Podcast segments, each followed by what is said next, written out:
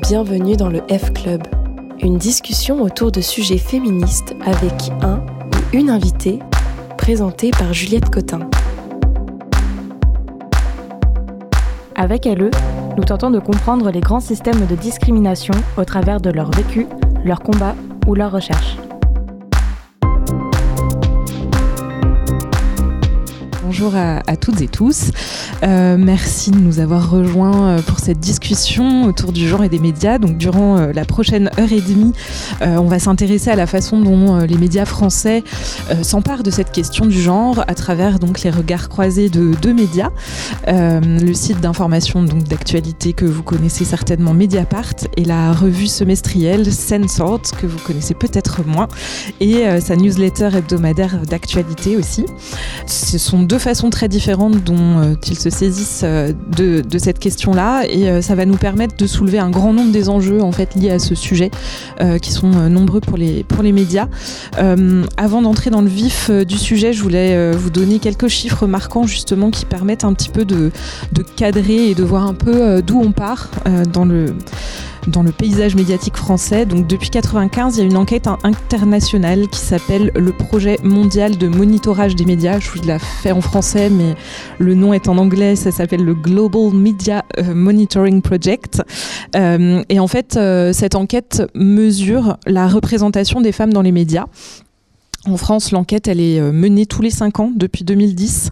Euh, le principe, euh, c'est simple, hein, c'est monitorer sur une journée ordinaire l'information produite par un large échantillon de médias, des télévisions, des radios, des journaux papier et numériques, et puis aussi des réseaux sociaux de médias.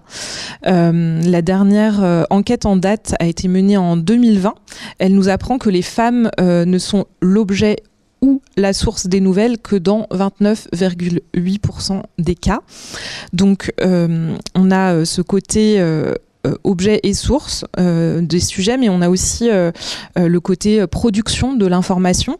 on apprend que les femmes représentent près de 48% des journalistes, donc il y a quasiment une parité numéraire entre femmes et hommes dans, dans, la profession, mais par contre, elles ne sont que 31% à des postes de direction.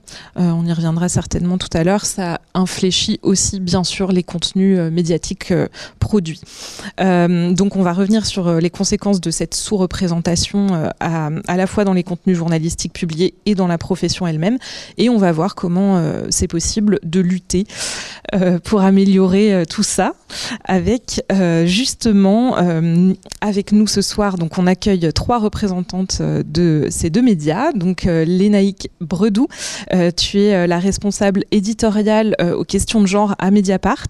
Toi, euh, Clémentine euh, Labrosse, tu es euh, cofondatrice de la revue Sensord avec ta sœur Apolline. Et euh, toi, Paola Séraphin, euh, tu es étudiante en master professionnel euh, de journalisme culturel à la Sorbonne Nouvelle à Paris 3 et tu es en alternance à Sensord où tu t'occupes notamment de cette newsletter dont on reparlera tout à l'heure. Donc je disais il y a un instant que vos, deux médias font partie de, ceux qui proposent justement des solutions ou au moins explorent en tout cas des pistes d'amélioration pour équilibrer ce traitement de l'information pour une meilleure représentation des genres. Vous abordez ça de deux façons assez euh, différentes. On, va explorer ça maintenant. Euh, à Mediapart, il a été donc décidé euh, de créer un poste de responsable éditorial aux questions de genre. Je redis le nom pour euh, qu'on l'ait bien en tête. Est-ce que tu peux nous raconter le pourquoi du comment de cette création de poste? Bonsoir tout le monde. oui, juste donc en fait, on l'a créé il y a un an et demi maintenant à peu près, avec, nourri par l'expérience de dix ans de, du journal, d'existence du journal, et euh, à la fois des discussions que nous avions en interne dans la rédaction du journal, et à la fois évidemment ce qui se passait à l'extérieur, dans la société. Et on a vu, on a traité de plus en plus des questions de genre, des questions de violence et sexuelle, bien entendu, au fur et à mesure des années, à la fois parce que euh, voilà, la société s'est emparée de plus en plus de ces sujets, de ces questions, évidemment. Euh, voilà, l'exemple le plus spectaculaire étant sans doute ce qui s'est passé avec MeToo, euh, et que journalistiquement, ça a aussi produit euh, de plus en plus d'enquêtes sur ces questions, sur ces sujets, de nouveaux types de papiers, de nouveaux centres d'intérêt pour le journal qu'on avait commencé à explorer, mais évidemment, ça n'a fait que se renforcer au fur et à mesure du temps. Donc il y a déjà des contenus journalistiques différents de ce qui euh, pouvait euh, voilà, nous identifier euh, jusque-là et, et, ce qui identifiait d'ailleurs jusque-là très peu la presse en fait. Ces questions étaient quand même très peu présentes. Donc à la fois ça et à la fois des questionnements sur le traitement journalistique de ces sujets et de ces questions, puisque dans toutes ces, mobilisations féministes au sens très large et très diversifié, il y avait tout un volet quand même très important d'interpellation du traitement médiatique des questions des violences sexuelles et des questions de genre de manière plus générale.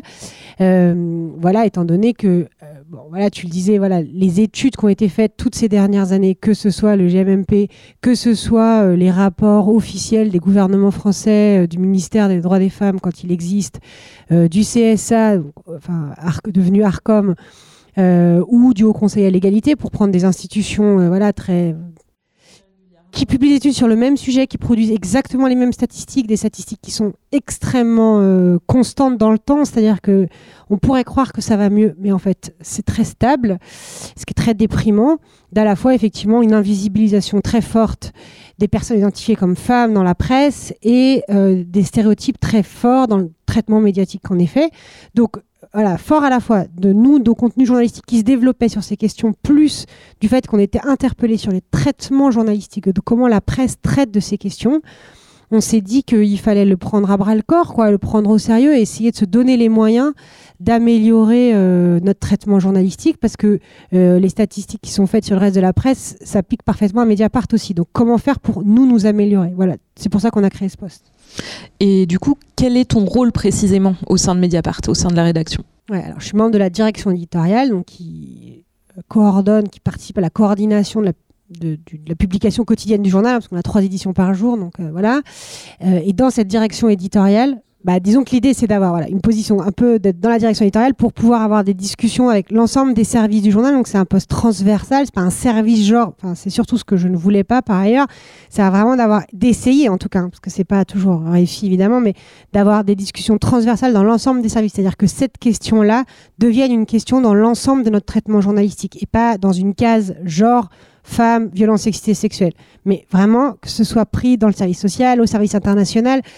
Euh, je vais vous donner un exemple. Il existe de très fortes mobilisations féministes dans les, partout dans le monde qui sont très peu traitées ou qui sont traitées euh, dans les pages société et pas dans les pages internationales. Donc comment faire que cette question existe dans les pages internationales, par exemple?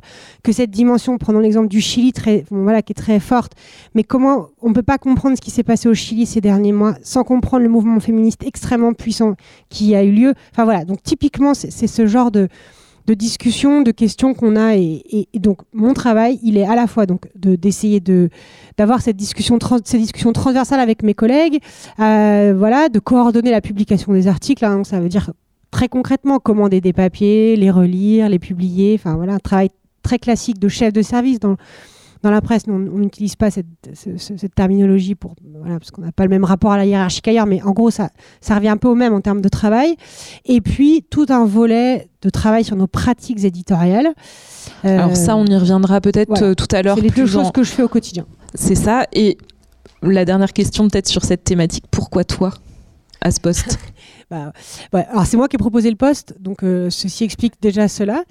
Et, euh, et aussi parce que euh, je fais partie des journalistes qui ont travaillé le plus sur ces questions au journal, notamment en termes d'enquête sur les violences sexuelles. Donc et, et, voilà, et, et ensuite j'étais responsable du service politique de Mediapart, et donc j'ai demandé à pas faire évoluer mon poste, mais à changer de poste en le créant. Donc c'est pour ça que c'est moi qui l'occupe. Mais ça n'a pas vocation, à durer pour toute la vie. Il n'y a pas de rente. Très bien. Alors de, ton côté, euh, Clémentine, euh, tu as créé euh, Sensord, donc je le disais tout à l'heure avec ta sœur Apolline. tout a commencé sur le canapé de votre appartement. Est-ce que tu peux nous raconter un peu comment, pourquoi? Alors il a commencé en matin en colloque avec ma sœur. Apolline donc en, école de mode et moi qui venais de terminer une formation avec Street Press en journalisme. J'avais raté toutes mes écoles, tous les concours pour les écoles de journalisme. Je suis pas du tout scolaire, euh, donc on a vraiment commencé euh, avec une petite idée euh, comme ça qui est tombée comme il peut y en avoir plein. Alors juste explique peut-être ce que c'est euh, Street Press pour... Euh, c'est un média français qui traite de, indépendant et qui traite énormément de sujets, notamment autour des violences policières. évidemment, ils sont très engagés sur les questions du féminisme, du racisme. Et, et donc, je pense qu'ils ont créé donc, une formation qui s'appelait la Street School, qui, il me semble, n'existe plus aujourd'hui malheureusement, mais qui était vraiment bien parce que ils recrutaient en fait, euh, ils invitaient des personnes entre 20 et 30 ans qui pouvaient être comptables euh, ou activistes. Enfin moi je venais de, la campagne de Lyon. Enfin en n'ayant pas fait trop d'études. Donc c'était vraiment le but, c'était d'inviter des personnes qui ne sentaient pas forcément légitimes à devenir journalistes. Et c'était du terrain, du terrain. Il y avait assez peu de théorie. Et enfin par exemple, moi le, premier article que j'ai publié, c'est une double page dans Libération sur les tampons hygiéniques et leur composition. Enfin, c'était très perturbant parce que je, je, me sentais pas du tout légitime et en même temps je me suis dit ok donc euh, qu'est-ce qui s'est passé Voilà, c'est possible. Donc dans toute cette euh, lignée-là, il y a eu Sensord qui est arrivé. Donc Sensord était en plein MeToo. Euh, on était, je pense, à un moment de prise de conscience aussi bien intime que politique. Et c'est pour ça que c'est une expression qu'on reprend assez souvent, Apolline et moi, parce que vraiment, ça vient de, bah, de, de violences familiales, personnelles, mais aussi sociétales, parce que c'était vraiment, voilà, on, parlait des archives et de tout le tout le, versant digital aussi, toutes ces vagues qui sont arrivées. Donc en fait, on s'est pris un peu tout ça en pleine face et on n'a pas trop su comment le gérer. Moi, je savais que je voulais être journaliste, mais je ne savais pas comment rallier mes engagements féministes à ça. Je me sentais pas légitime par rapport au féminisme puisque j'avais pas fait d'études euh, là-dedans. Donc ça a commencé avec des apéros, euh, avec des activistes, euh, des journalistes, des personnes qui font d'autres choses. Et on a discuté de, la presse, de nos engagements, aussi bien intimes euh, que sur plein. Vraiment, euh, c'était très intime en fait. Avant de même de penser place des femmes dans les médias, c'était vraiment une plus petite échelle. Euh, et, en fait, on s'est dit, OK, on veut faire un magazine euh, papier avec Apolline qui apportait sa dimension très esthétique, euh, qui venait d'une école de mode, mais qui, qui embêtait tous les profs parce qu'elle dénonçait la pédocriminalité dans l'église, par exemple, avec des grandes capes. Enfin, ces profs étaient exaspérés totalement. Enfin, on s'éclatait, quoi. Nous, on, on commençait à aller coller des affiches dans les rues. Enfin, il y a eu vraiment un moment de. Ça, c'était quand? Bah, C'était au moment de MeToo, c'était en 2017, ouais. 2017. Donc euh, il y a eu, euh, voilà, on, a ouvert la porte un peu des médias, mais un peu euh, sans, trop savoir dans quoi on mettait les pieds. Et c'est encore aujourd'hui d'ailleurs qu'on apprend aussi, voilà, comment, se construit tout ce milieu-là. Mais donc ça a commencé sur un canapé, il y a trois ans et demi. et aujourd'hui, c'est quoi Sensord alors? On a peut-être la, la, revue, tu peux la montrer au public, qu'on se rende compte un petit peu? Ouais. Alors Sensord, à la base, c'est uniquement un magazine papier qu'on avait imaginé trimestriel. On a vite euh, revu la périodicité à la baisse puisque c'est un travail assez monstrueux en fait. Donc on est passé en semestriel, puis il y a eu le Covid aussi entre temps. Donc euh, voilà, aujourd'hui là on est en bouclage du septième numéro. C'est un magazine qui est, euh, qui est engagé dans les luttes féministes et queer, mais avec un prisme particulièrement culturel et artistique, même si on s'intéresse aussi beaucoup aux, enjeux sociétaux. Enfin, on intègre beaucoup de choses. on s'intéresse beaucoup aux activistes, aux artistes, mais surtout à ce que ces personnes dénoncent ou abordent dans leurs travaux. Et euh, pour pallier à ça, parce que c'est un magazine qui coûte 20 euros, qu'on a pensé et qu'on appelle archive intime et politique, 20 euh, euros, c'est pas accessible à tout le monde non plus, même si le but c'était de faire un bel objet assez intemporel. Donc on a créé euh, un an après la newsletter Sensord, qui, euh, qui elle est plus euh, portée sur l'actualité, on fait plus de recommandations culturelles, artistiques. S'il y, a des, événements politiques, des manifestations, on va les relayer. Et voilà, on est, plus proche de l'actualité, on est plus à chaud et on est plus engagé aussi parce que le magazine là est en train de se transformer progressivement en un grand euh, espace expérimental pour auteuristes. donc il y a des textes libres, de la poésie, des collages, vraiment des choses qui sont assez peu habituelles finalement euh, dans, dans, les formes de, de, magazines classiques. Quoi. Au début, on a commencé avec des interviews, des articles, euh, des séries photos, et maintenant c'est un peu le bordel. Mais c'est assumé, c'est volontaire. Alors on reviendra sur la forme un peu plus tard. Et en quoi euh, la revue, elle est différente du paysage médiatique traditionnel en fait, dans, le, dans son approche de la question du genre? Bah alors différente, je sais pas, enfin j'ai pas la prétention non plus de, de créer quelque chose. D'ailleurs, en faisant des recherches, je me rends compte qu'il y a des magazines qui ont été créés dans les années 70 ou qui ressemble étrangement à ce qu'on fait alors qu'on n'était pas du tout au courant. Enfin, c'est là où on se rend compte du processus d'invisibilisation aussi de toutes ces choses-là dans l'histoire et on redécouvre sans cesse tout ça. En tout cas, ce qu'on essaye de faire, mais c'est aussi parce qu'on n'a pas le choix et parce qu'on est autodidacte, c'est de recommencer à la base. C'est vraiment, enfin expérimenter, euh, essayer de réfléchir à des, organisations internes qui sont peut-être plus horizontales. Bon, même si on n'est que deux à avoir créé, maintenant on est trois et par numéro on est 40 quand même. Donc, euh, donc on essaye de, voilà, de traiter aussi beaucoup plus des choses euh, horizontalement. Moi, ce qui me manquait dans les médias féministes, c'était qu'il y avait trop de couverture parisienne, par exemple.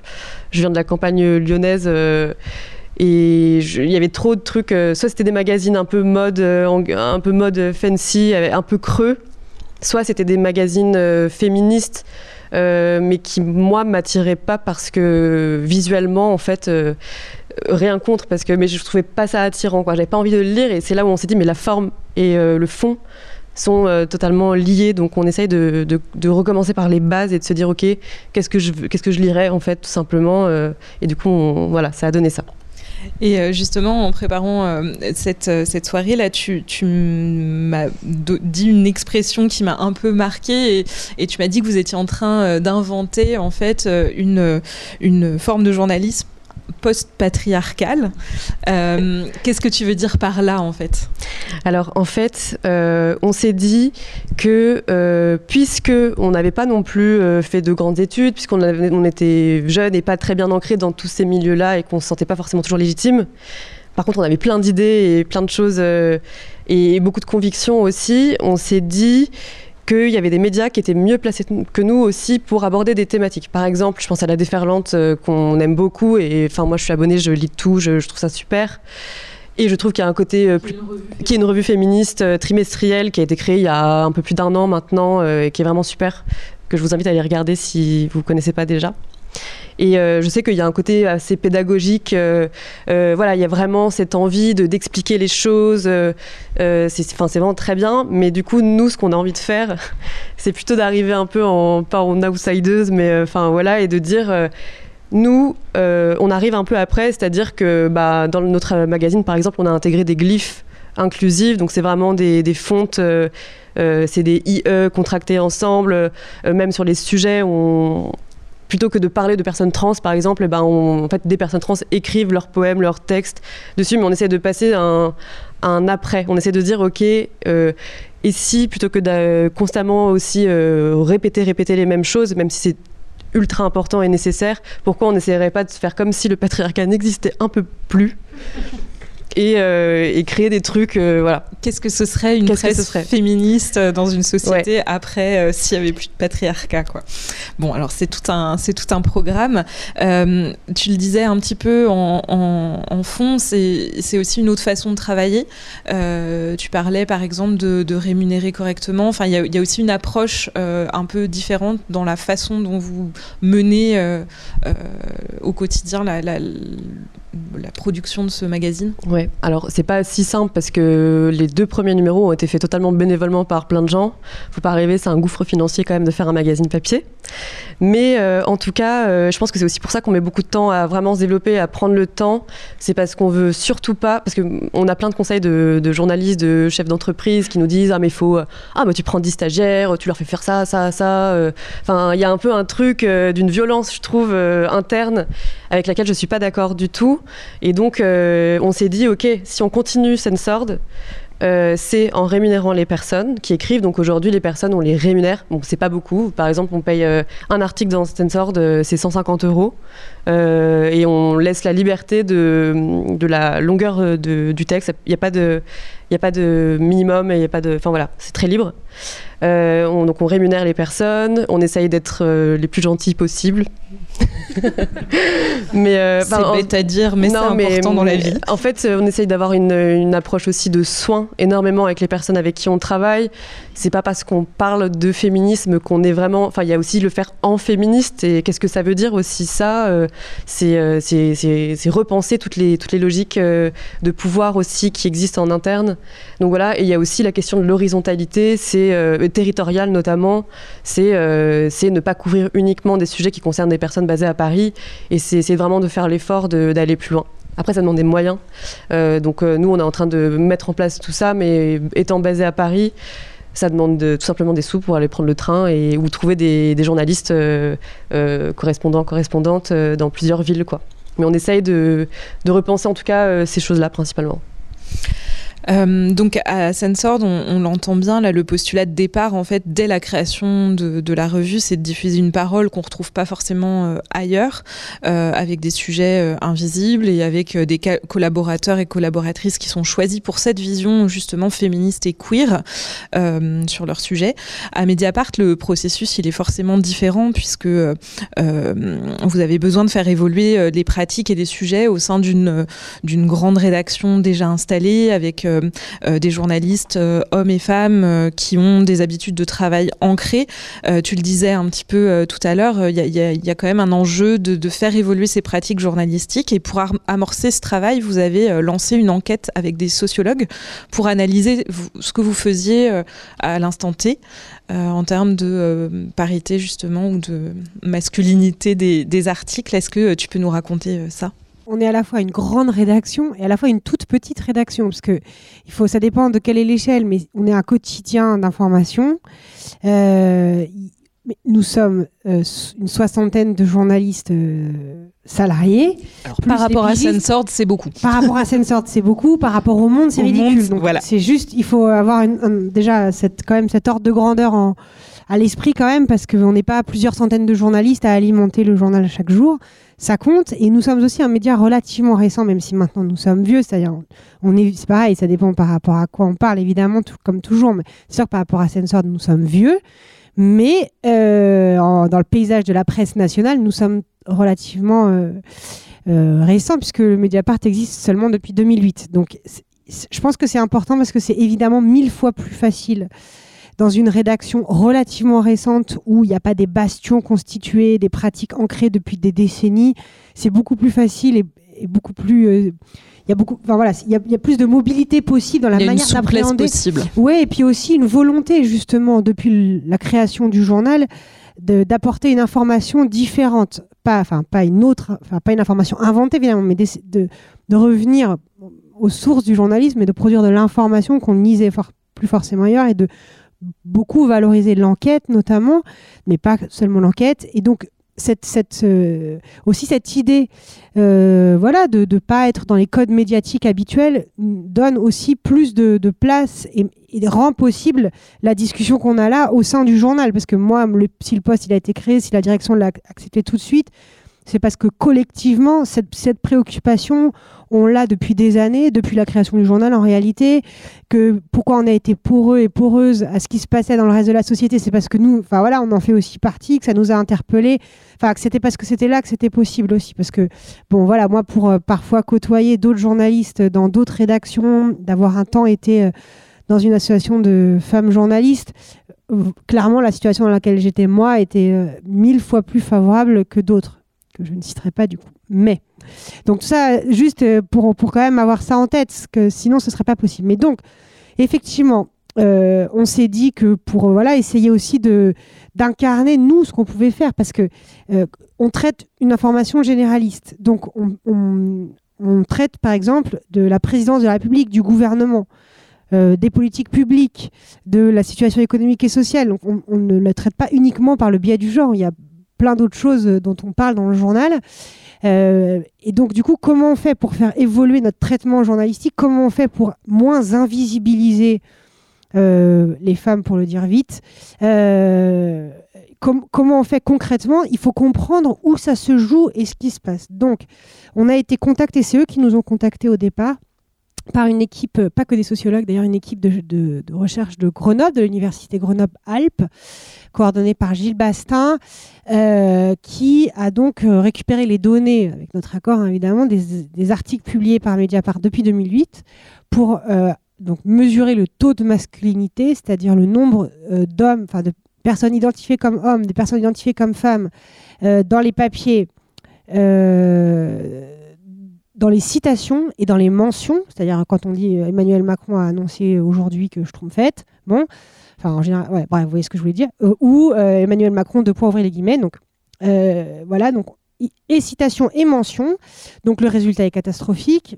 Enfin, sans surprise, il est catastrophique, il est mauvais comme tout le reste de la presse. En fait, il est conforme au reste de la presse. Il n'est pas mieux, et je suis pas très surprise. Donc, il est autour de 75%, ce qui montre un déséquilibre énorme et massif. C'est-à-dire, c'est pas juste, voilà. Donc, l'idée que la réalité de ce qu'on traite est très masculine en fait, ne suffit pas à expliquer ce déséquilibre. Euh, donc ça, c'est déjà voilà, produire ses propres données, c'est important pour pouvoir euh, agir dessus. Et ensuite, on a aussi essayé d'affiner pour essayer de comprendre où on avait de la marge de manœuvre.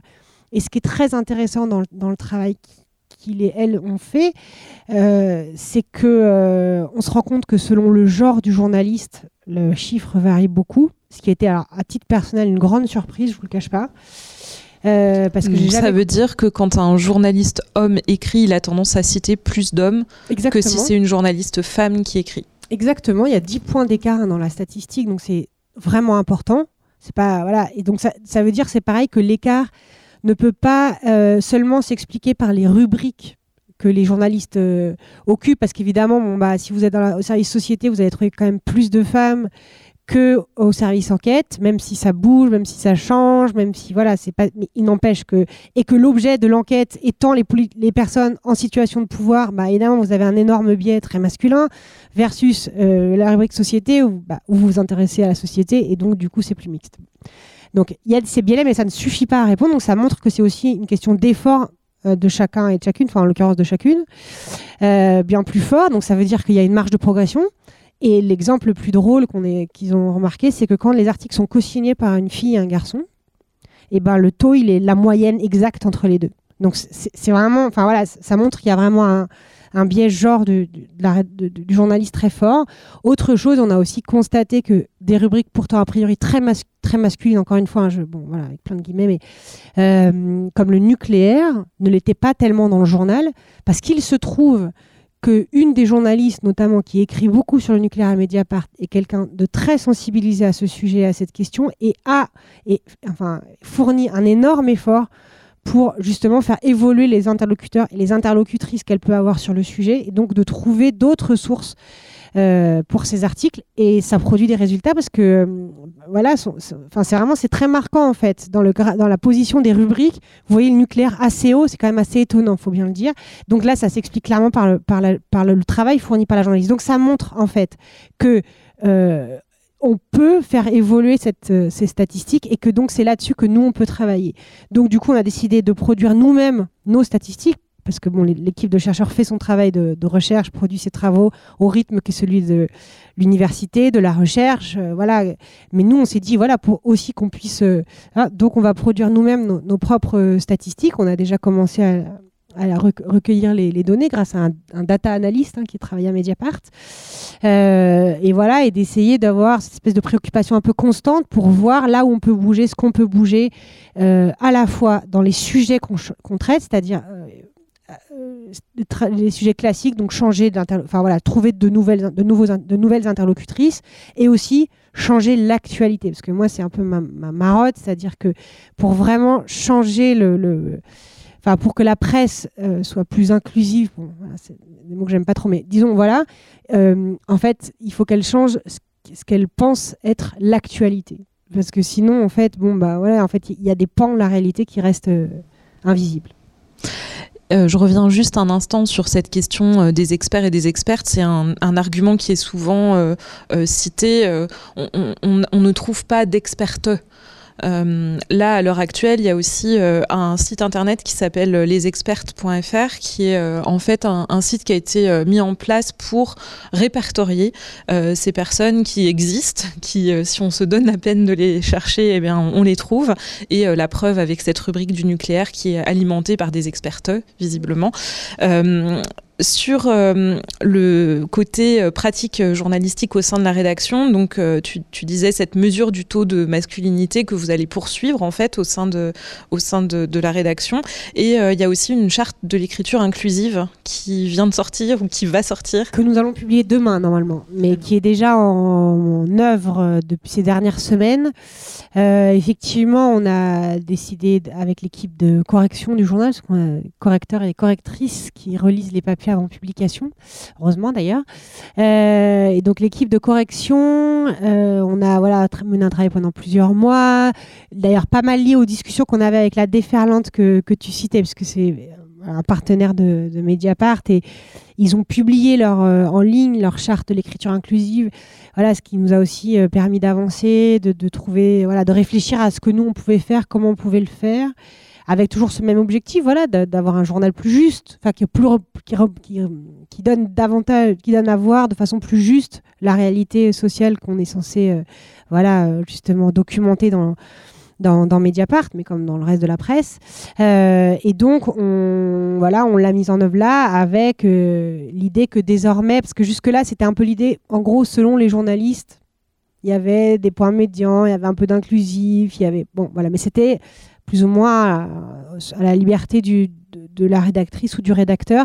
Et là, maintenant, l'idée, c'est Mediapart est un journal qui est écrit de manière inclusive Simplement, le point médian euh, relève du choix individuel, ça, étant donné que par ailleurs, c'est pour moi pas le point, principal. Parce que voilà, c'est justement le piège de, faire ça, mais euh, voilà, c'est le seul truc qui reste à la liberté des autres. Sinon, le reste, c'est d'être toujours inclusif dans la manière dont on rapporte la réalité.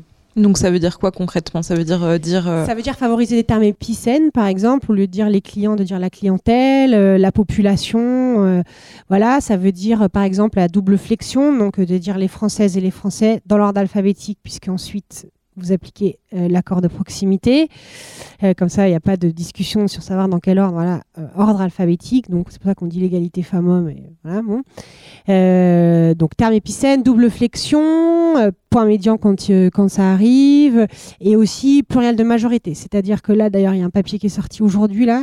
quand la population est très majoritairement masculine ou très majoritairement féminine, c'est pas la peine, en fait. Là, pour le coup, mettre un point médian, une double flexion, en fait, servira à masquer la réalité en, fait. Donc du coup, dans ces cas-là, on applique le pluriel de majorité. Simplement, on glisse dans le papier ou ce que nous on appelle en boîte noire, donc en bas des papiers, le fait que on a appliqué la, population visée étant très majoritairement masculine ou féminine. L'article sera genré au masculin ou au féminin. Donc typiquement, par exemple, les infirmières ou les assistantes sociales. Exactement. On va pas s'embêter à dire. Euh, bah ouais, quand on est sûr, parce que, enfin, bon là, c'est des exemples. Les infirmières, c'est le cas le plus facile, Bien mais sûr.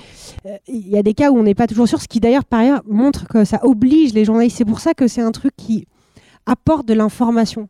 C'est-à-dire, contrairement à l'image qu'on a parfois, en fait, faire ce travail-là apporte une information plus précise que ce qu'on aurait fait autrement, parce que ça oblige les journalistes à, à, interroger le genre des personnes dont elles parlent.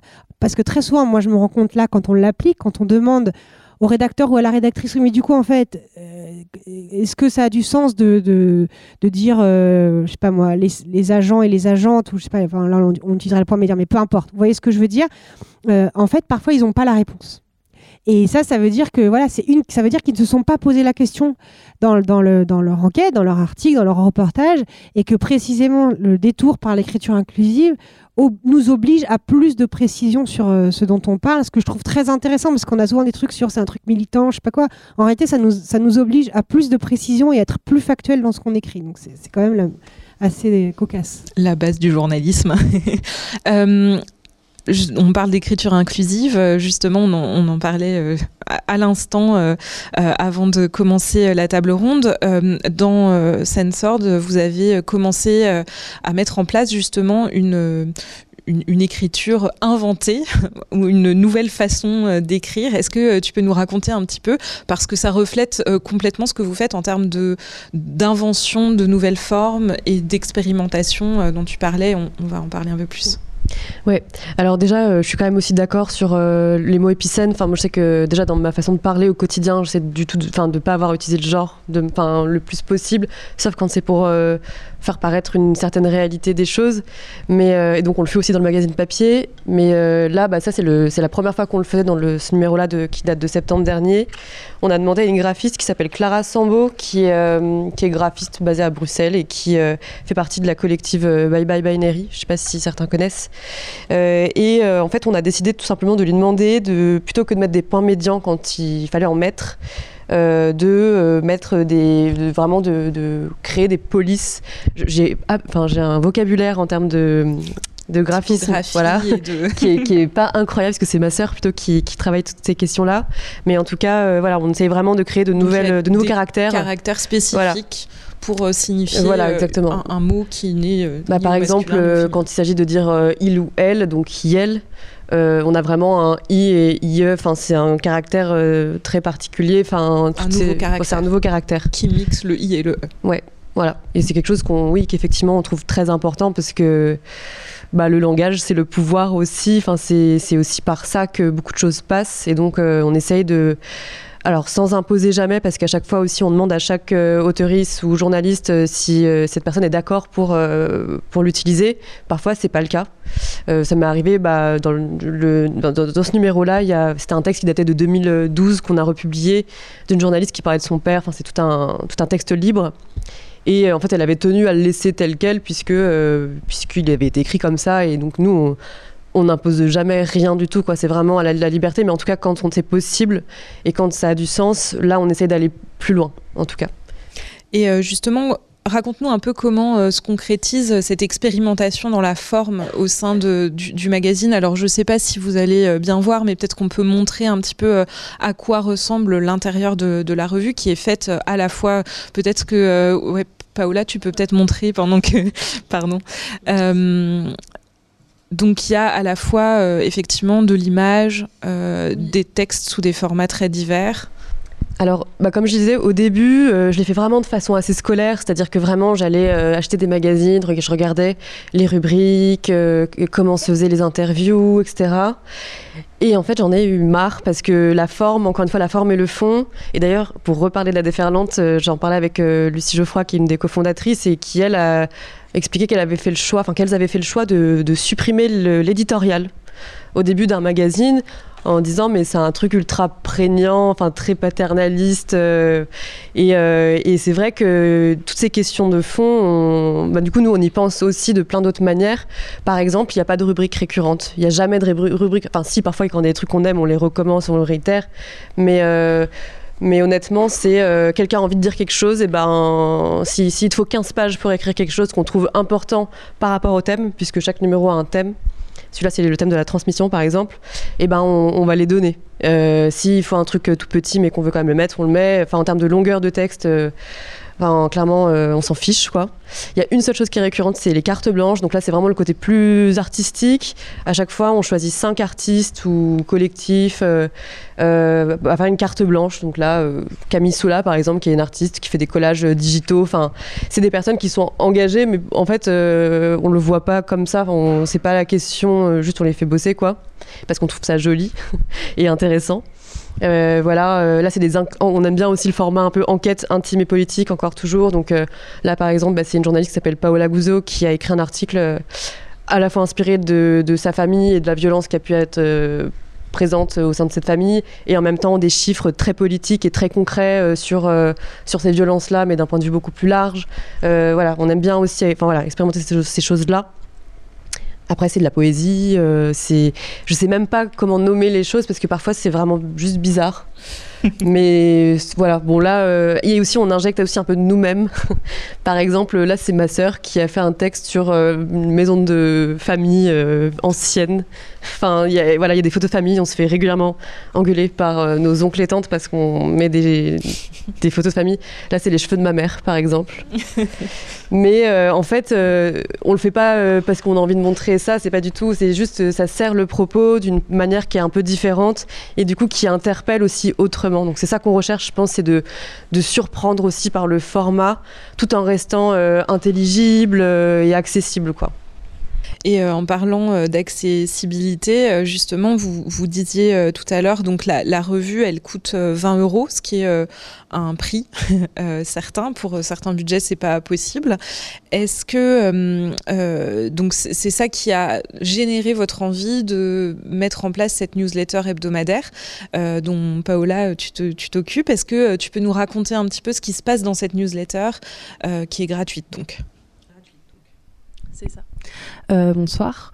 Euh, du coup, dans la newsletter, c'est euh, on essaye de chercher plus au niveau de l'actualité, mais toujours en traitant de culture émergente. Ce que disait Clémentine tout à l'heure, c'est de pas traiter ce que peuvent traiter les gros médias en parallèle parce qu'ils le font bien.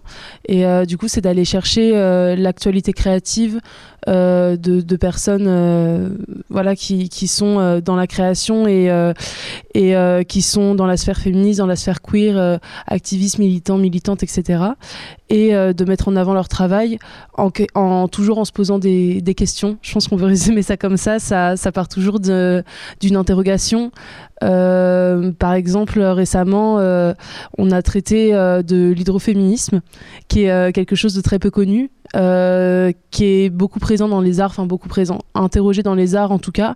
Et du coup, c'est en quoi euh, l'hydroféminisme euh, peut être une perspective, qu'est-ce que c'est, etc. Et c'est d'aller interroger le travail d'artistes, beaucoup sourcé aussi, c'est important, beaucoup donner de noms, et peut-être rendre accessible une culture qui l'est, qui l'est pas toujours parce qu'elle elle est invisibilisée dans les médias plus mainstream euh, notamment. Et aussi du terrain un peu, euh, par exemple, ce que tu as fait avec la, clé par exemple. Oui, euh, ouais, j'allais le citer, c'est vrai, j'ai oublié. Mais c'est oui, par exemple, la clé, c'est donc un cinéma qui est dans le 5e arrondissement de Paris, que je connaissais bien puisqu'il est à côté de ma fac. Et en fait, c'est donc un cinéma qui, qui, appartient à la BNP, qui a décidé de leur vendre alors que c'était le dernier cinéma indépendant de, de Paris. Et du coup, il a été occupé pendant deux ans et demi euh, par, des, par des personnes euh, très déterminées euh, qui l'ont occupé, donc nuit et jour. Ils y dormaient et il y avait des projections de films. Et ça a été un lieu de, de, création et de coordination assez incroyable dans le sens où ils sont allés vraiment chercher des, des, des, des, réalisatrices pas du tout connus, émergents et du monde entier surtout, avec euh, un prisme très féministe et très queer, euh, parce que ça leur importait, mais aussi des gens plus connus qui sont venus soutenir le mouvement parce qu'ils ont été menacés d'expulsion pendant près de ben, deux ans et demi du coup. Et en fait, ils ont été expulsés là récemment, euh, ça arrivé il y, a, il y a deux semaines. Euh, donc euh, par un, un, un arrêté, euh, je sais plus comment ça s'appelle, mais c'est une procédure judiciaire qui saisit la préfecture et qui est très rapide. Donc ils ont été, ils ont été expulsés assez rapidement. Voilà. De quelle façon est-ce que les deux se répondent? Est-ce qu'il y a des contenus qui se, qui se retrouvent dans l'un et dans l'autre? Ou est-ce que c'est vraiment deux choses indépendantes? Depuis que je suis arrivée, donc en octobre, euh, ça a été, euh, bah, par exemple, la clé, c'est un sujet qu'on n'aborderait pas dans le magazine, je pense, parce que trop actuel et la, périodicité des, six mois correspond pas. Euh, mais il y a quand même des sujets comme l'hydroféminisme que, qui répondent fortement avec le, avec le magazine parce que c'est des, des, sujets qu'on aborde, qui parlent de culture émergente, etc.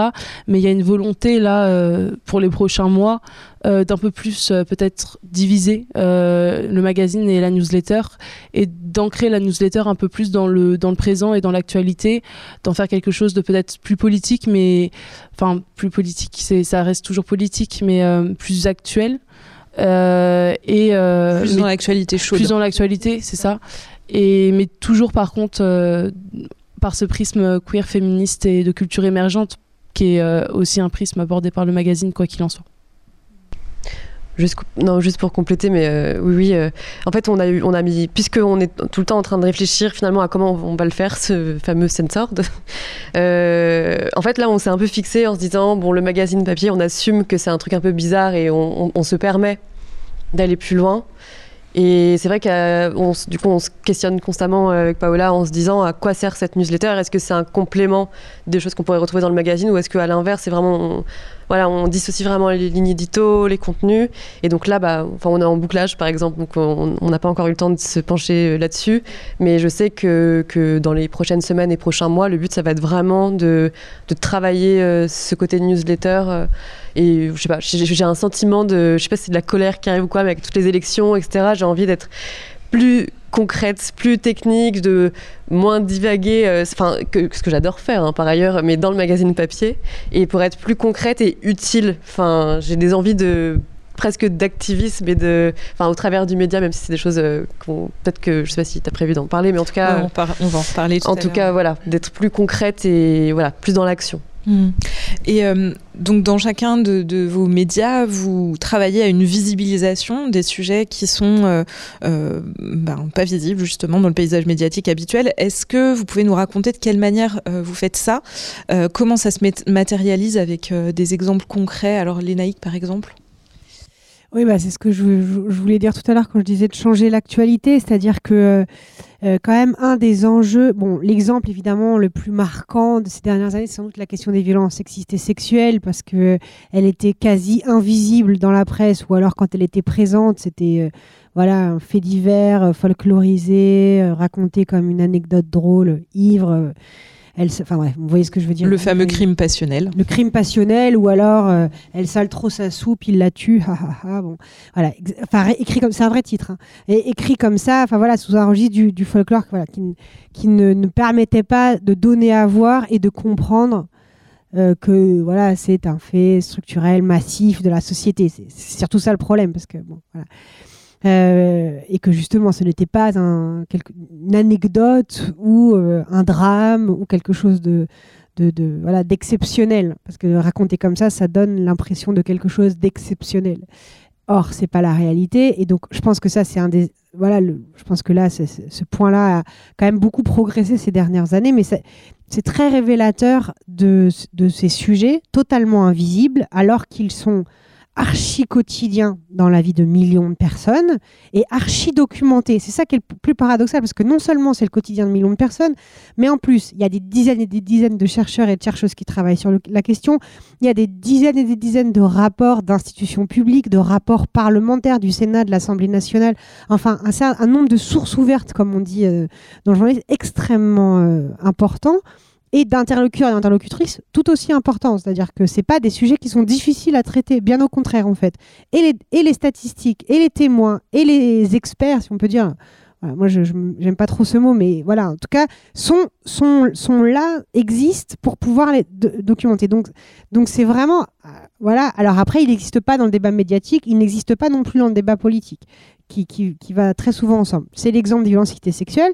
Donc ça, nous, voilà, on en fait quand même une couverture. Euh, on lâche pas l'affaire, quoi. On continue à le documenter de manière euh, très importante. Euh, voilà, parfois avec un sentiment de solitude, en se disant est-ce qu'on est, voilà, mais en même temps avec la conviction que justement il ne faut pas lâcher. Et puis aussi de faire émerger des nouvelles questions.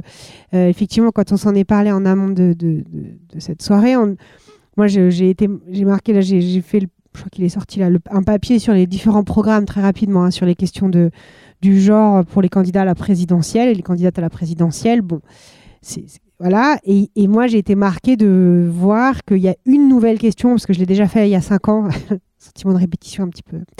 Mais euh, par rapport à il y a cinq ans, par exemple, il y a une question tout à fait nouvelle qui est dans, les qui, qui est dans certains programmes, pas dans tous, mais dans y compris des programmes de droite, la question de la santé des femmes, qui est une question par exemple euh, assez nouvelle dans le débat politique, hein, qui n'est pas une question nouvelle dans le quotidien des gens, encore une fois, mais dans le débat politique a été pas mal réactivée, je pense, par la question de la pandémie aussi à certains moments, enfin voilà. Et là, vous trouvez des programmes, euh, voilà, donc euh, je, vais dire de mémoire, hein, donc si jamais il y a des militants dans la salle, voilà, de Mélenchon, de Roussel, de Pécresse par exemple, qui ont un, un volet assez important sur la santé des femmes. Par exemple, euh, dans un de ces programmes, je ne sais plus lequel, il y a la question de la rembourse, du remboursement intégral du traitement hormonal de la ménopause. Moi, j'avoue, par exemple, je ne crois n'avoir jamais lu de papier sur cette question. Dans, mais bon, ça ne veut pas dire que ça n'a pas existé. Hein. C'est évident qu'il y a eu des papiers. Mais je veux dire, moi, je ne les ai pas lus. En tout cas, on n'en a pas fait dans Mediapart. Et voilà, et typiquement, je me suis dit, mais c'est évident, c'est un sujet qui, qui concerne des millions de personnes et c'est pas du tout un débat public. Euh, voilà, bon, évidemment, je, je parle même pas de la question de la recherche sur l'endométriose, etc. Mais ça qui sont un peu plus émergé. Mais voilà, pour moi, c'est vraiment typiquement un bon exemple cette question de la santé parce que euh, ça a un coût immédiat cette, invisibilité médiatique, elle a des conséquences euh, très fortes, c'est-à-dire qu'elle contribue au fait qu'il y ait très peu de recherche, qu'il y ait très peu de financement, qu'il n'y ait pas de remboursement par la sécurité sociale, qu'il n'ait pas de débat politique sur cette question. Donc ça a une incidence sur euh, négative en fait sur la vie des femmes. Et c'est moi pour ça où je trouve qu'il y a un, enjeu aussi tout à fait important pour la presse à la fois évidemment d'être juste dans, le fait qu'on rapporte ce qui se passe dans les sociétés qu'on documente encore une fois mais aussi non seulement de la justesse professionnelle j'ai envie de dire mais aussi parce que notre injustice ou notre manque de justesse c'est pas beau ce que je dis euh, crée des injustices justement a des conséquences en termes d'inégalité. Et donc notre responsabilité en tant que journaliste, en tant que média, elle est aussi d'être attentif, d'être attentive à, cette question des inégalités que notre propre invisibilisation des sujets euh, renforce on commence à voir émerger aussi euh, cette question de, euh, euh, par exemple, les labos qui testent les médicaments sur, des hommes, en fait, généralement, et du coup, qui n'ont pas forcément les mêmes conséquences quand on est une femme et qu'on n'a effectivement pas les mêmes hormones, etc.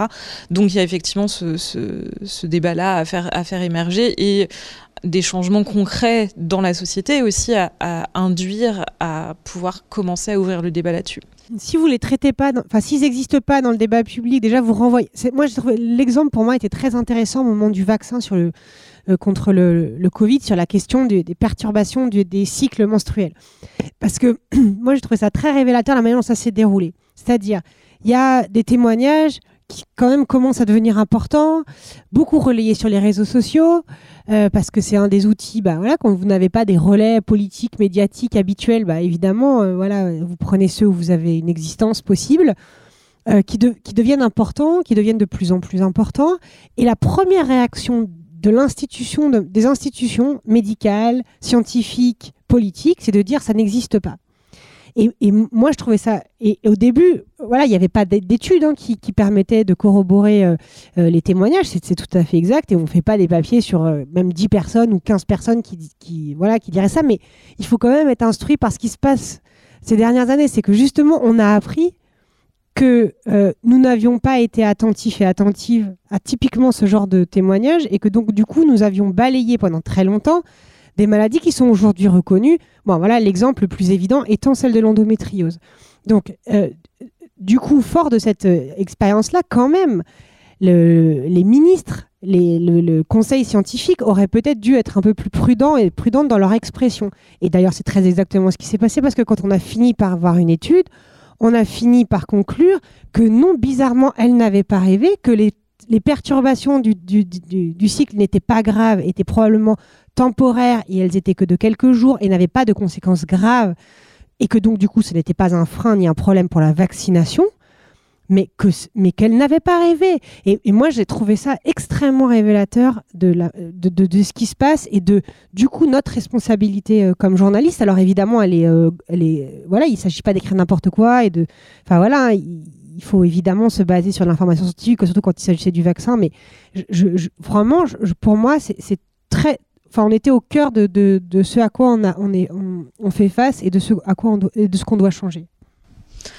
Euh, de votre côté, à Sensord, euh, c'est quoi les sujets euh, que, que, vous publiez qu'on ne trouve pas ailleurs? Alors, vous l'avez un peu évoqué à propos de la newsletter, mais est-ce que vous pouvez nous donner peut-être des exemples plutôt sur le, sur le volet magazine papier Donc, tu disais des poèmes, etc. Mais sur le fond, en fait, de quoi vous parlez et qu'est-ce qui est différent?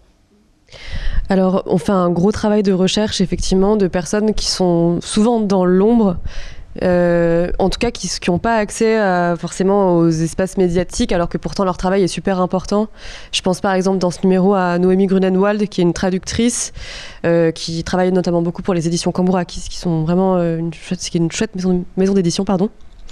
Et, en fait, l'idée, c'est de, tout simplement d'amener, même en plus sur du papier, parce que ça donne un côté un peu plus sérieux, en plus, enfin, ça prend une autre dimension euh, par rapport aux réseaux sociaux, mais euh, d'amener euh, la question de la traduction, de pourquoi, par exemple, euh, quand le livre de, deuxième siècle de Simone de Beauvoir a été traduit aux États-Unis dans les années 80, il y a donc la personne qui a traduit a supprimé 200 pages de ce livre, par exemple. Enfin, il y a, en fait, on, trouve des gens. Je crois que un peu, c'est un peu ça. Je réfléchis en parlant, mais j'aime bien, je crois, trouver des personnes qui ont un peu des, obsessions finalement sur des sujets qui sont aussi très souvent concernés par ces sujets de façon assez subjective, qui ne sont pas forcément des expertes comme on l'entend de façon euh, classique, mais en tout cas qui le sont parce qu'elles sont obsédées par ces sujets, tout simplement. Donc Noémie Grenadmoelle, c'est le cas de la traduction et de la traduction sur les questions féministes, par exemple.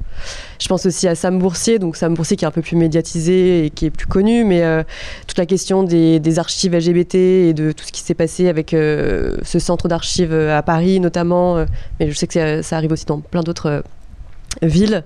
Et c'est tout simplement de, bah, d'expliquer sur du papier aussi et en lui donnant vraiment de l'espace pourquoi c'est important, quels sont les enjeux des archives, qu'est-ce que, pourquoi c'est important de laisser se côtoyer une archive qui l'appellerait, je pense, le le patrimoine, donc euh, ce qui est archivé dans les grandes institutions, et euh, le string euh, d'une personne dans une soirée, mais qui a eu un, où il y a eu un vrai, il se passait vraiment un événement très particulier qui a, qui a nourri des questions autour du genre. Enfin, donc voilà, c'est aussi revaloriser tout, tout, type d'objet. Enfin, c'est un peu changer toutes ces choses-là. Et euh, je crois que c'est de la recherche aussi. Très, personnellement, moi, ça me permet d'apprendre plein de trucs. Mais euh, du coup, je pense que c'est ça. Euh, je sais pas si je pense à d'autres choses par rapport au, numéro qui arrive là pour être plus dans l'actualité encore. Mais en termes d'interview, on essaye. je sais pas, par exemple, là, il y a une interview de Françoise Vergès. Donc, Françoise Vergès qui est quand même connue, qui est une politologue, philosophe, militante féministe décoloniale. Et, là, on l'a amené plus sur le sujet du, de décoloniser aussi l'espace domestique.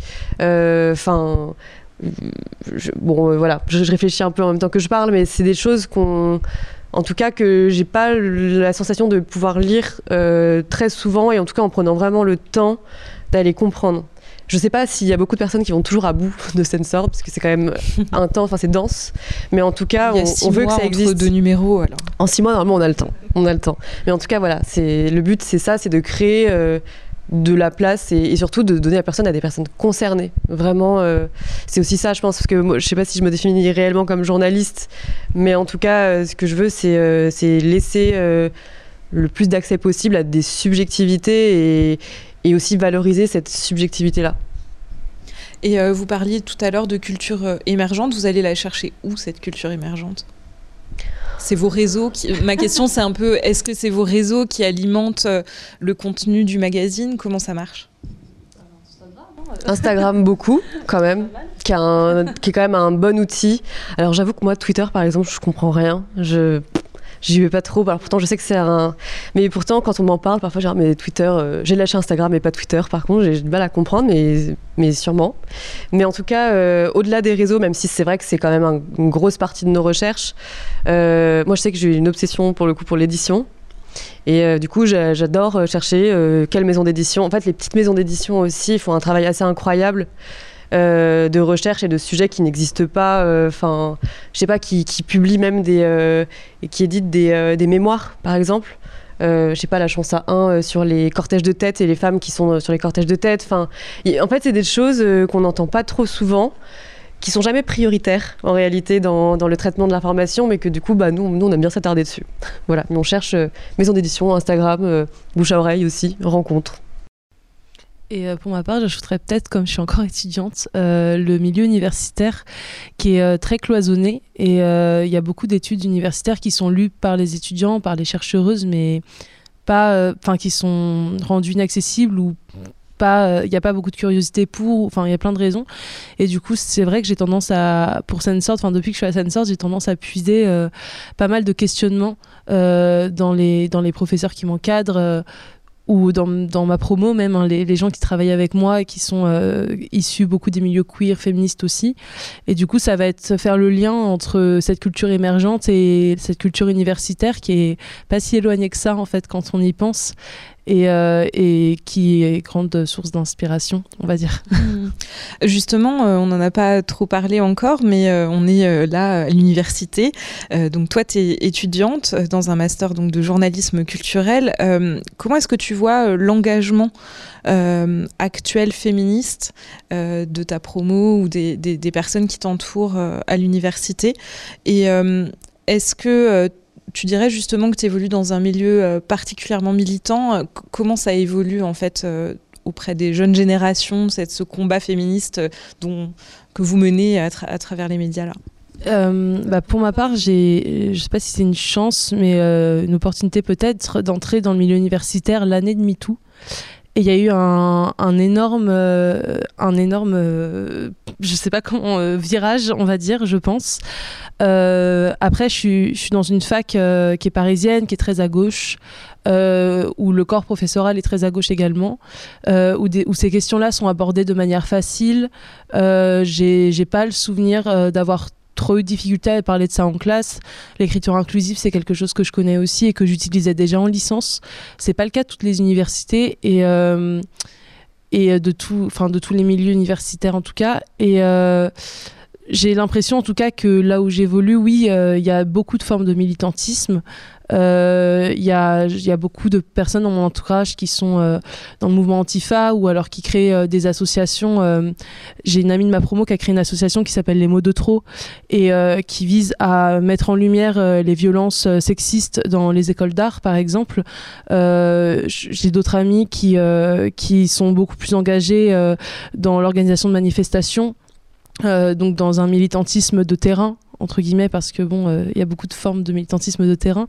Mais euh, je trouve que oui dans le milieu universitaire le militantisme se traduit de, de plein de manières que ce soit plus à l'écrit ou, ou, physiquement. Et dans, dans, mon milieu particulièrement aussi par du coup le, métier que je fais journaliste c'est ça met en tout cas en lumière ces militantismes là donc c'est extrêmement présent oui dans ma promotion et voilà. Et en plus, euh, l'avantage que tu as, c'est aussi que, en plus du terrain et du militantisme de, terrain, il y a euh, ce, volet théorique qui est apporté par euh, tes professeurs, en fait. Oui. Ben, c'est ce que, oui, c'est ce que je disais, c'est que euh, par exemple, à, Paris 3, il y a un master de gender studies, du coup. Donc, il y a, y a des professeurs qui nous enseignent de ce master-là dans notre master à nous. Euh, donc, il y a un lien qui est tout de suite fait. Et c'est surtout, en fait, la manière euh, dont. Ben, c'est un peu la, comme sort trait de la culture avec un prisme queer et féministe. J'ai l'impression que mes professeurs en majorité traitent leurs sujets euh, universitaires les, euh, et leurs sujets de recherche avec un prisme du genre qui est, assez ancré. Euh, je pense à Nelly Kemener, qui est du coup aussi ma directrice de recherche, et qui par exemple a fait une étude de, des, décès de personnalités dans les médias. donc, qui en fait décède dans les médias? Qui, qui, parce que a priori, si on en croit les statistiques, les lesbiennes sont immortelles, par exemple, et, et les femmes meurent pas beaucoup, alors que bah, les hommes, eux, meurent souvent. Et les, et les hommes meurent souvent et ont des grandes nécrologies, euh, donc des grandes vies. Et les femmes, euh, du coup, meurent a priori au bout d'un ou deux ans, puisqu'elles ont deux, trois phrases euh, maximum. Mais voilà, c'est voilà, des études qui sont très intéressantes et qui permettent en fait d'interroger nos imaginaires et, et nos quotidiens. Euh, avec un prisme de, recherche, de statistique, qui vient nourrir ensuite, euh, de toute façon, les, sujets des journalistes et c'est des études sur lesquelles on vient se baser ensuite dans notre travail. Donc euh, c'est particulièrement intéressant. Et du coup, votre positionnement, vous, en tant que futur professionnel? Ou professionnel en alternance. Oui, je l'espère, oui. Enfin, oui, du coup, euh, déjà, euh, en fait, déjà euh, au travail, mais oui, pour les, pour les années à venir, évidemment, ça vient interroger aussi où on puise nos sources, quelles études on va interroger, quelles chercheuses, quel, quel prisme de, de l'actualité on interroge, c'est ce que vous disiez tout à l'heure et c'était très intéressant aussi de ce niveau-là, quelle, quelle réalité on interroge en fait et de quoi on parle. Euh, Lénaïque, euh, euh, tu as toi aussi un lien avec l'université. De temps en temps, tu vas intervenir ou diffuser en tout cas ton expertise du journalisme. Est-ce que et, puis tu as en fait travaillé aussi sur la question des, des, violences sexistes et sexuelles dans le milieu universitaire? Qu'est-ce que tu constates toi par ce biais-là? euh, bah, c'est pas un constat que je fais toute seule, hein, c'est comme euh, pour le reste, il est largement documenté. Bah non, mais moi effectivement, c'est-à-dire que à la fois pour pas euh, doucher complètement tout ce que tu viens de dire, c'est je suis d'accord qu'il se passe plein de choses hyper enthousiasmantes, hyper chouettes, et euh, dans le milieu étudiant. et dans la, recherche et la production de connaissances et de savoir. Au passage, par exemple, typiquement, le truc sur les nécrologies, c'est très intéressant parce que le, la Gender Editor, donc euh, responsable aux, aux, questions de genre à Mediapart, c'est directement inspiré de Gender Editor à New York Times. Et un des, projets qu'a mené Jessica Bennett, qui était donc euh, celle qui était euh, euh, la première gender editor du New York Times aux États-Unis, a fait un énorme travail sur les nécrologies que le New York Times n'a pas fait et aurait dû faire en fait. Et c'est un truc absolument génial justement. Alors parce qu'en plus bon bah voilà c'est le New York Times, ils ont voilà les mises en scène, le temps, les équipes pour pouvoir faire ce genre de projet. Et c'est extrêmement intéressant parce que ça dit toute cette réalité que la presse n'a pas montré exactement. Donc c'est exactement le même sujet. Bref, je fais une parenthèse, mais c'est hyper intéressant de ce point de vue-là. Donc voilà, il se passe plein de choses très intéressantes. Moi, effectivement, puisque j'enquête beaucoup sur la question des violences sexuelles, j'ai par ailleurs travaillé sur cette phase moins reluisante d'un phénomène extrêmement massif, extrêmement fort et euh, qui malheureusement les facs de gauche ne prémunissent pas du tout, ni même euh, voilà, ça, ça, c'est extrêmement répandu. Enfin, je vous apprends rien. Euh, et, et, non seulement un phénomène extrêmement fort, mais un phénomène très mal pris en charge. C'est-à-dire que même si ça commence à s'améliorer, etc., les procédures disciplinaires, les procédures d'alerte, de veille, d'écoute, etc., étaient jusqu'à il n'y a pas si longtemps, et c'est encore très variable selon les universités, clairement nul. Enfin, nul et voilà, visant, enfin, conduisant clairement à ce que à un sentiment d'impunité très fort chez les auteurs de violences sexuelles et à un sentiment d'abandon tout aussi fort des victimes. Et d'ailleurs, il y a un documentaire qui est sorti il y a quelques semaines qui s'appelle Briser le silence dans les amphis que je recommande, qui est gratuit, qui est fait pour être diffusé. Je ne suis pas du tout l'autrice, hein, je n'ai pas. voilà, mais qui a été fait notamment par des profs de Paris 3 par ailleurs, enfin initié, le projet a été initié notamment euh, à Paris 3 où d'ailleurs on a été, euh, il y avait une avant-première il y a quelques temps. Voilà, fait pour que ça tourne dans les universités, pour que tout le monde s'en empare, pour à la fois sensibiliser, prévenir et accompagner euh, d'éventuelles victimes et améliorer ces fameuses procédures disciplinaires qui sont voilà de fait bien trop souvent défaillantes. Donc ouais, j'ai beaucoup bossé dessus et c'est un des sujets où ça m'a beaucoup marqué parce que il y a évidemment un biais à Mediapart, c'est-à-dire qu'on a quand même sans doute pas mal de gens qui travaillent à l'université qui nous lisent. Mais après la publication d'une série d'enquêtes que j'ai faite il y a trois ans, j'ai reçu un nombre de mails absolument incalculable, vraiment très très important. Alors évidemment, il y, a, ce bien très fort de qui achète la presse, qui lit la presse, etc. Mais euh, c'était quand même très fort et ça montrait euh, voilà l'ampleur de ce phénomène et, le, désarroi dans lequel étaient beaucoup de gens. Euh, des victimes, mais aussi des témoins qui savaient pas quoi faire de tout ça, qui savaient pas comment réagir, etc. Et, ça montrait, voilà, franchement, euh, on part quand même de très loin. Donc c'est euh, à la fois très positif et à la fois il reste plein de chemin à parcourir sur ce sujet. À l'image du sujet généralement. à l'image de la société, mais franchement, encore une fois, avec des recours en interne, etc., qui sont même encore parfois pires que l'accueil dans les commissariats. Donc il faut quand même avoir à l'esprit qu'on est dans un univers qui donne pas forcément l'impression d'être si catastrophique et en fait où c'est quand même très difficile. Ouais, avec même si ça s'améliore dans plein d'endroits.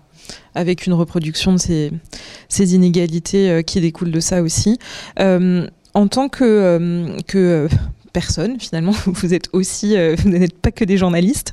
Euh, à, à, travers ce, type de sujet, euh, notamment toi qui travailles sur les violences sexistes et sexuelles, bon, ce sont des thématiques qui sont très difficiles. comment est-ce qu'on gère ça, cette violence à laquelle on est confronté en tant que journaliste quand on travaille sur ces sujets? D'abord, on la relativise, c'est-à-dire que euh, la violence, c'est les personnes qui l'ont subie pour lesquelles c'est le plus difficile déjà. Donc, on est journaliste, c'est pas du tout la même position occupée. Euh, mais évidemment, c'est des thématiques qui sont parfois, parfois lourdes, parfois, euh, parfois il faut faire des pauses, parfois il faut, il faut savoir justement apprendre des études sur le genre, d'apprendre du féminisme, ces moments où il faut savoir prendre soin de soi, des moments où il faut savoir s'arrêter. Euh, et voilà, et par ailleurs, on a des procédures hein, qui existent au journal. Euh, euh, voilà, on a une psychologue du travail qui peut nous accompagner à certains moments quand c'est utile. Ça a été utile pour certains, certaines de mes collègues pour certaines enquêtes particulièrement pénibles, ou aussi certaines enquêtes qui ont conduit à une forme de cyberharcèlement, ce qui est aussi un autre dommage possible. Donc voilà, on, on, a des procédures en interne, si je puis dire. et puis voilà, on a aussi, il faut aussi, c'est là où le, comment dire, le journalisme, il faut aussi savoir, euh, en tout cas tel que nous on le fait, surtout sur la partie enquête, hein, c'est vraiment là où il y a un petit risque qui existe, euh, c'est de, bien se dire voilà que se, mettre à des moments un peu ouverts, un peu s'arrêter, et puis bien savoir quel est le rôle et la place qu'on occupe. C'est-à-dire qu'on occupe, on fait un travail d'information. Euh, nous ne pouvons pas et nous ne savons pas accompagner des victimes. Alors, on a évidemment un rôle particulier auprès d'elles quand on médiatisent leur affaire, mais voilà, on a aussi voilà savoir que on n'est pas, on peut pas, on peut pas accompagner des gens, c'est pas notre travail. Donc voilà, c'est un peu aussi de, savoir les diriger vers les bonnes personnes. On a une liste d'associations vers lesquelles on dirige souvent les, les personnes qui s'adressent à nous et c'est voilà, c'est aussi des choses qui nous permettent de continuer et à ne pas lâcher ce sujet si important. Hmm. Donc oui, parce que c'est quand même une vraie forme d'engagement euh, journalistique. Euh, de votre côté, euh, à Sensord, vous traitez peut-être de sujets sur un point de vue et des angles différents qui font que vous êtes peut-être moins confronté directement à ces violences-là. Je ne sais pas, vous allez me, me, me reprendre si je ne suis pas exact là-dessus, mais est-ce que vous ressentez aussi, on parle, on parle régulièrement de fatigue militante dans les milieux féministes, est-ce que c'est quelque chose que vous ressentez de temps en temps? Alors, je pense que évidemment, euh, comme les contenus sont pas du tout les mêmes, euh, c'est une violence qui est différente. Mais euh, là, ça me faisait penser justement. Enfin, on est en plein bouclage et en train de relire des textes. je pense à un notamment de, de, Tal Madesta, donc un activiste journaliste qu'on adore. Et en fait, je sais pas ce qu'il y a, mais avec souvent des journalistes, auteurs, auteuristes, il y a un peu le côté cathartique avec Sensor. Enfin, les gens nous écrivent moins pour informer vraiment que pour aller écrire euh, de façon beaucoup plus intime. Et euh, enfin là, on, se faisait la, réflexion qu'on avait envie de pleurer à chaque article. Enfin, c'est, euh, il s'agit quand même de questions ultra violentes, juste dites avec de la fantaisie, avec des collages roses.